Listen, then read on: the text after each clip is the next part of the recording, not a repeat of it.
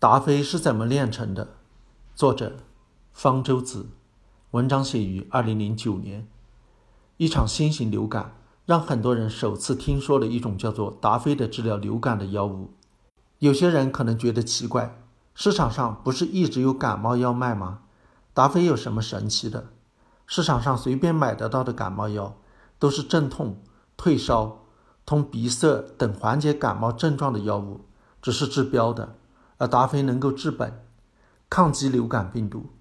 达菲不是第一种抗流感病毒的药物，却是用的最多的、最著名的抗流感病毒药物。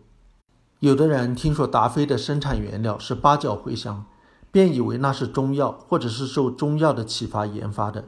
其实，达菲的研发和中药或者其他传统药物毫无关系，完全是在现代生物学和化学的指导下设计出来的。传统药物。和许多现代药物都是在长期的医疗实践中碰运气偶然发现的。人类一直有个梦想，希望有一天能够针对疾病的病源，理性的设计出新的药物。这个梦想只有在对生命现象的研究达到分子层次之后，才能得以实现。达菲的研发就是理性的设计新药的典范。要设计新药，首先要能够在细胞。分子水平上深入地了解疾病发生的机理，这需要做长期的、大量的生物医学基础研究。达菲的设计可以一直追溯到上个世纪四十年代，当时纽约洛克菲勒研究所的科学家发现，流感病毒在低温条件下能让红细胞凝聚起来，但是加热到三十七摄氏度时，聚集的红细胞就分开了，病毒也脱离了红细胞。后来人们发现。让红细胞聚集起来的是流感病毒表面上的一种蛋白质，这种蛋白质就被叫做血凝素。它和细胞表面上一种叫做唾液酸的糖分子结合，让病毒能够混进细胞里去。让病毒脱离细胞的是病毒表面上的另一种有酶的活性的蛋白质，它能水解唾液酸。唾液酸是神经氨酸酶的衍生物，所以这种酶就叫做神经氨酸酶。神经氨酸酶对流感病毒的繁殖至关重要。流感病毒入侵细胞，制造出许多新病毒后，新病毒还通过唾液酸和细胞连接在一起。要靠神经氨酸酶水解唾液酸，切断新病毒和旧细胞的联系，新病毒才能去入侵其他的细胞。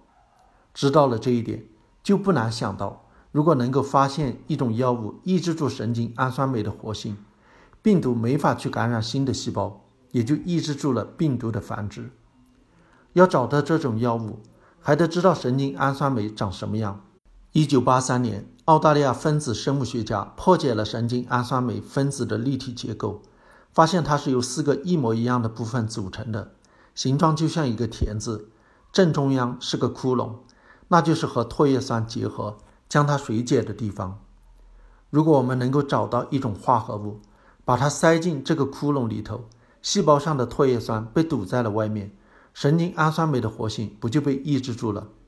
你可能会想到，用唾液酸不就成了？让外来的唾液酸堵死了神经氨酸酶，细胞上的唾液酸就不会受病毒的侵扰了。没错，研究人员首先试的就是唾液酸，但是发现唾液酸不是一种很好的抑制剂，容易从窟窿掉出来。我们需要对唾液酸做一些改造。让它和神经氨酸酶结合得更牢固一些。怎么改造呢？还得再仔细研究研究神经氨酸酶的分子结构。它的窟窿有一个地方是带负电的，唾液酸和它相对应的位置上是一个羟基。于是澳大利亚研究人员尝试把这个羟基换成带正电的基团，异性相吸，能增强结合。最终发现换成呱基最有效，抑制效果是唾液酸的一千倍。一九八九年，研究人员合成了这种带呱基的唾液酸类似物，取名扎纳米韦。经过临床试验证明，它确实能够有效治疗流感后，一九九九年被美国食品药品管理局批准上市，商品名叫做乐感清。但是乐感清正由于带了呱基，使得它没法被肠道吸收，不能口服，只能是做成粉末喷剂，吸入到肺里起作用。这种方式不符合人们的用药习惯，人们还是希望能有一种类似的口服药物。一九九二年，美国研究人员找到了新的设计思路，他们发现唾液酸分子上有一个位置和神经氨酸酶的窟窿没有接触，窟窿具有疏水的性质。如果在唾液酸分子的这个位置添加一个疏水集团，不就和窟窿结合得更紧了吗？研究人员据此在计算机上设计出了六百多种化合物，交给化学家合成，然后由生物学家进行测试。在一九九五年底，发现其中代号 GS 四零七幺的化合物能够强烈的抑制神经氨酸酶的活性。但是 GS 四零七幺和乐感清一样，没法被肠道吸收。研究人员对它再做改造，把其中的羟基变成乙酯。解决了口服吸收的问题。这种新的化合物取名奥司他韦，被吸收进体内后，在肝脏被分解成 GS 四零七幺，然后发挥药效。经过临床试验后，一九九九年，奥司他韦被美国食品药品管理局批准上市，商品名叫做达菲。达菲最初是用金鸡纳树皮提取的奎尼酸作为原料合成的，这种原料过于短缺。